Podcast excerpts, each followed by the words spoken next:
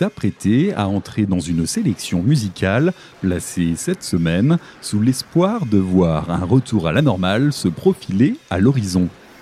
Sans détour, l'heure est à rattraper le temps perdu et j'imagine que de votre côté, vous n'avez certainement pas raté l'occasion de prendre à bras le corps un bienfait que l'on avait pris pour acquis mais qui nous a été retiré pendant trop longtemps. Aller boire un verre, se faire un ciné, se programmer un concert, une expo, un spectacle, etc., etc., etc., vous avez compris le topo. Bien évidemment, ne crions pas victoire trop vite, tout est bien sûr limité, encadré, et gare à ceux qui dépassent les lignes. Le contexte n'est clairement toujours pas des plus rock'n'roll. Mais ne boudons pas notre plaisir. Il est l'heure de reprendre du service. Et je suis sûr que vous ne vous êtes pas fait prier et c'est bien légitime. Alors, cette semaine, une sélection sans aucune prétention et sans aucun autre objectif que celui de se mettre bien en attendant d'aller se faire plaisir. Parce qu'on a tous l'impression d'avoir été oubliés depuis trop longtemps dans une salle d'attente, je ne résiste pas à m'orienter vers la formation Ivy américaine Sacri Monty et son album bien nommé Waiting Room for the Magic Hour. Bon ok, on n'est peut-être pas encore arrivé à l'heure magique, mais vous voyez l'idée. Et si ce n'est pas le cas, les Californiens signés chez Tipeee Records seront vous rappeler à l'ordre à travers une dynamique des plus flamboyantes et hospitalières. Riffs aventureux et généreux, chants posés et granuleux, aura des plus engageantes sont au programme du titre que je vais vous proposer pour ouvrir le présent saccage. Ce titre ouvre à merveille également cet album et en porte le nom Waiting Room for the Magic Hour et me semble être une parfaite introduction à l'heure qui se profile en votre compagnie. Sans plus attendre, on remet les pendules à l'heure et on s'engouffre dans une très belle ouverture pleine de promesses avec Sacri Monty.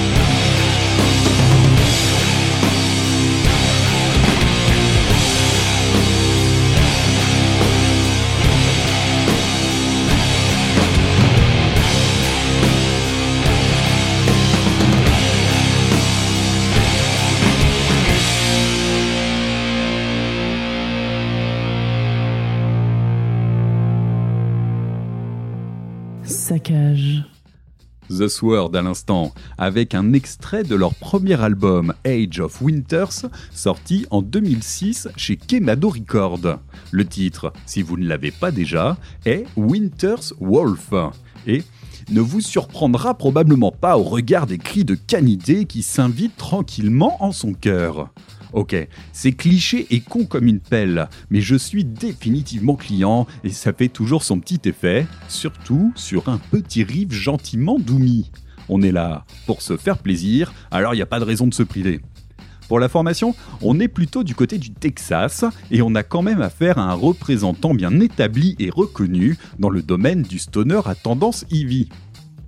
De mon côté, j'oriente mon intérêt sur les trois premiers albums, dans l'ordre Age of Winters, Gods of the Earth et Warp Rider, et ai un peu perdu le fil sur la suite, qui à mon sens a progressivement perdu sa saveur. Mais libre à vous de vous y frotter, The Sword est toujours un digne acteur de la scène qui mérite notre attention, surtout quand il y a des loups dedans, bien entendu. On enchaîne maintenant avec une autre formation qui figure dans les classiques du stoner actuel et qui a aussi du chien. The Midnight Ghost Train est une défunte formation de la scène qui a été très active de 2008 à 2018 et qui nous a livré 4 albums dont je vous conseille fortement l'écoute. A commencer par le Buffalo de 2012 et le Cold Wall the Ground de 2015, pour leur aspect stoner brut, simple et efficace, puis par le Cypress Avenue de 2017, qui montre quant à lui un visage beaucoup plus sensible et aventureux, mais clairement qualitatif.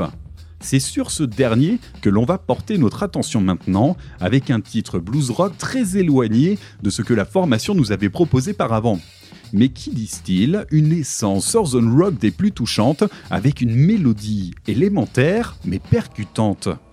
Je ne peux que vous encourager à aller découvrir cette formation de Buffalo par ses différents aspects et vous dire que je regrette toujours à ce jour leur split aussi soudain que brutal. En vrai, on avait affaire à une formation des plus engageantes qui nous prouvait que ça ne sert à rien d'en faire des caisses pour être efficace. À l'image de leurs prestations, testé personnellement à deux reprises, l'authenticité, l'énergie et la sobriété se suffisent amplement quand on les maîtrise sans artifice. Alors, on va se lancer sur un titre primitif et modeste, Break My Love, mais penchez-vous sur le reste de la discographie en commençant avec le titre Harmonia par exemple, pour en découvrir l'ensemble de la palette musicale. En attendant, je vous laisse en bonne compagnie de The Midnight Ghost Train.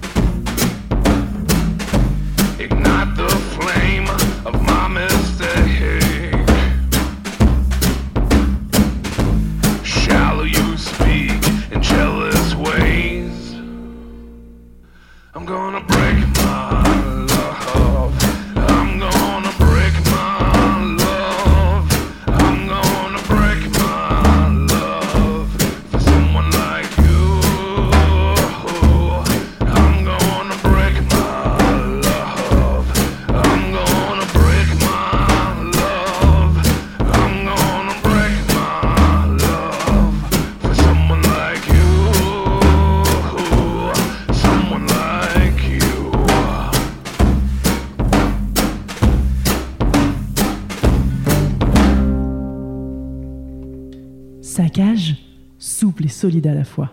Me has descubierto durmiendo con el ceño fruncido y no he podido confesarte cómo me atormentan sueños que el tiempo pase sin poder exprimirlo en las madrugadas. He fingido ser frágil y me has descubierto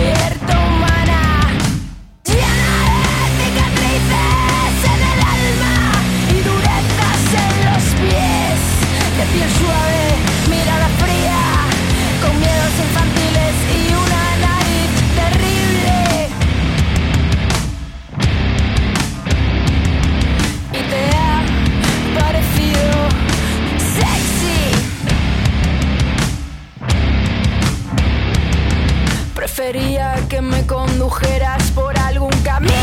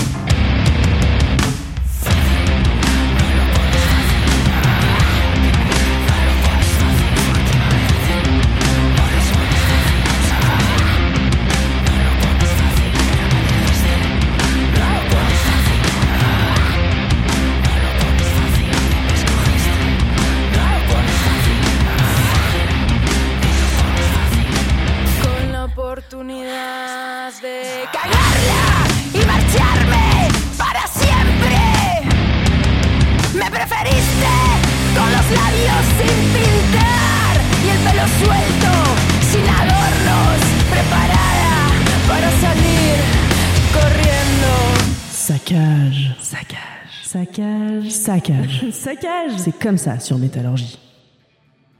On monte en pression maintenant, d'abord à l'instant avec le duo espagnol Bala que je vous avais déjà présenté et qui revient avec une très belle signature, celle de Century Media. Et ça, sur la scène des musiques extrêmes, ce n'est pas rien. C'est même une très belle reconnaissance, surtout quand on provient de la scène espagnole qui, comme la scène française, ne voit qu'un nombre restreint de ses représentants s'inviter sur les majors internationales du genre. D'autant plus quand on tape sur un duo très alternatif avec des formats très courts comme ce Agitar que je viens de vous proposer. Donc chapeau bas, ce Malésa sorti le 14 mai dernier s'est octroyé une très belle place au soleil et c'est tant mieux. Si vous cherchez un défouloir brut et droit au but, c'est par ici qu'il faut chercher. On poursuit toujours en pression, avec notre tour d'horizon des formations Doom hexagonales. On poursuit surtout avec un second duo sous le signe de l'alternatif. Cette semaine, j'ai choisi de remettre une couche sur la formation marseillaise, la chasse, et de l'inclure dans ma sélection des formations Doom de la scène française qu'il ne faut pas manquer. Je vous l'avais déjà présenté en début de saison, mais pour aller droit au but, on a affaire à une vision très alternative du Doom qui aime à s'aventurer là où bon lui semble. Le duo basse-batterie prend particulièrement soin de multiplier les expérimentations et de déborder largement dans le noise, le croak, le rock indé et le drone par exemple. Musicalement, S'envoyer un album de la chasse, c'est entrer sur un terrain dont on ne maîtrise pas les limites et qui va nous balader au gré des envies de leur compositrice. C'est surtout le côté surprise qui me marque dans leur production. On ne sait jamais à quelle sauce on va se faire manger, mais soyez assurés que ça va bien se passer. Et surtout, toujours avec un certain bagou que je trouve, au-delà de la noirceur ambiante, très entraînant. En dehors de la musique, on a également affaire à une formation qui s'inscrit dans une démarche alternative. Là où bon nombre de leurs homologues restent très Satan-centrés sur leur champ d'action, leur musique et leur diffusion, la chasse déroule ses effluves occultes sur le terrain des labels de rock indé en multipliant les signatures. La chasse prend d'assaut des scènes alternatives comme le squat des ateliers de beach par exemple du côté de chez moi. J'aurais presque été déçu qu'elle joue ailleurs. La chasse reverse une partie de ses ventes à des organisations bien ancrées et engagées dans le réel. Alors, cette formation doit être celle que j'ai découvert le plus récemment sur le paysage du Doom français que j'ai choisi de vous présenter. Mais elle apporte clairement un nouveau visage au tableau de chasse, le complète et le rend plus intéressant. Donc, je ne pourrais pas faire le tour de cette formation en quelques minutes et en quelques morceaux. Mais si cette présentation et le titre qui va suivre vous interpellent, je vous invite vivement à creuser la question. L'album Sidera de 2020 est un très bon point d'entrée pour commencer la découverte. Et si vous souhaitez vous perdre encore plus loin, il y a de quoi faire avec toutes les autres sorties précédentes. Sur ce, je laisse la place aux bergères de l'Apocalypse avec le titre Lapis Lazuli.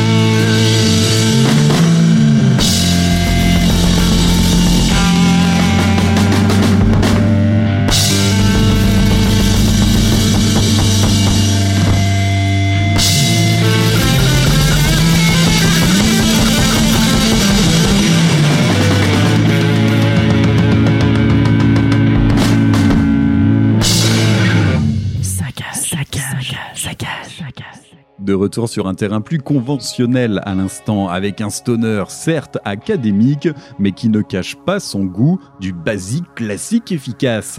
Gorilla avec le titre très bas du front, Praying Menace, issu de l'album Tree Creeper de 2019.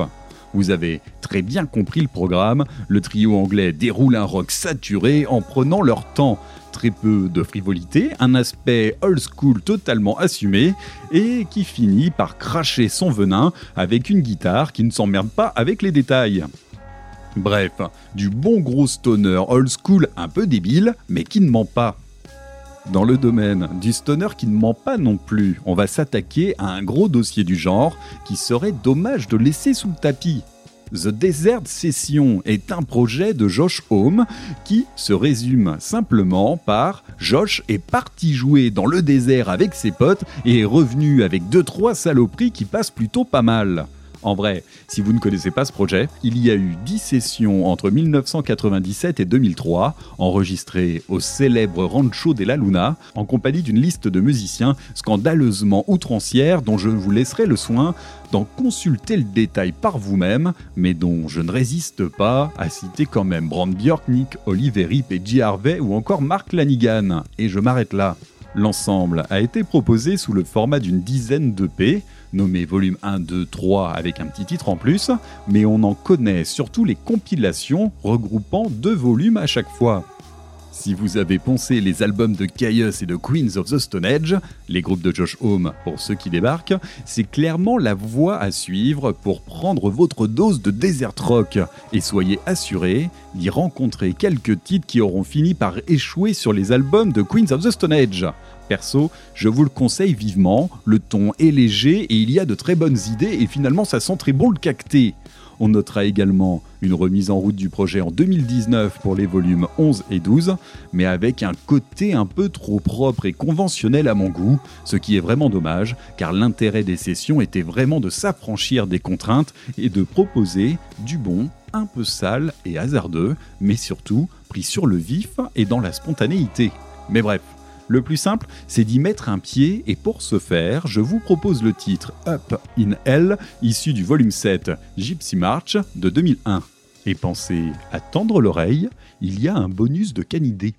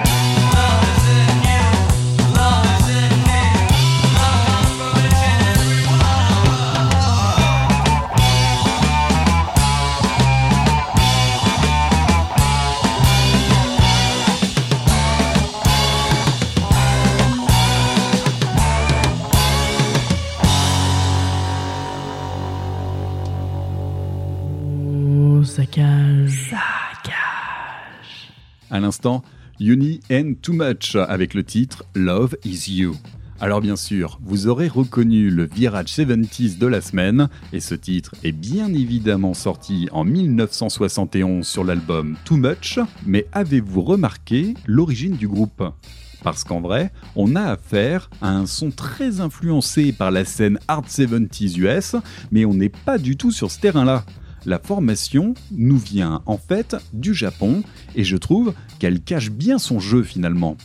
Perso, je suis très amateur de la scène hard psych rock 70s japonaise et il y a vraiment des choses très intéressantes à y piocher.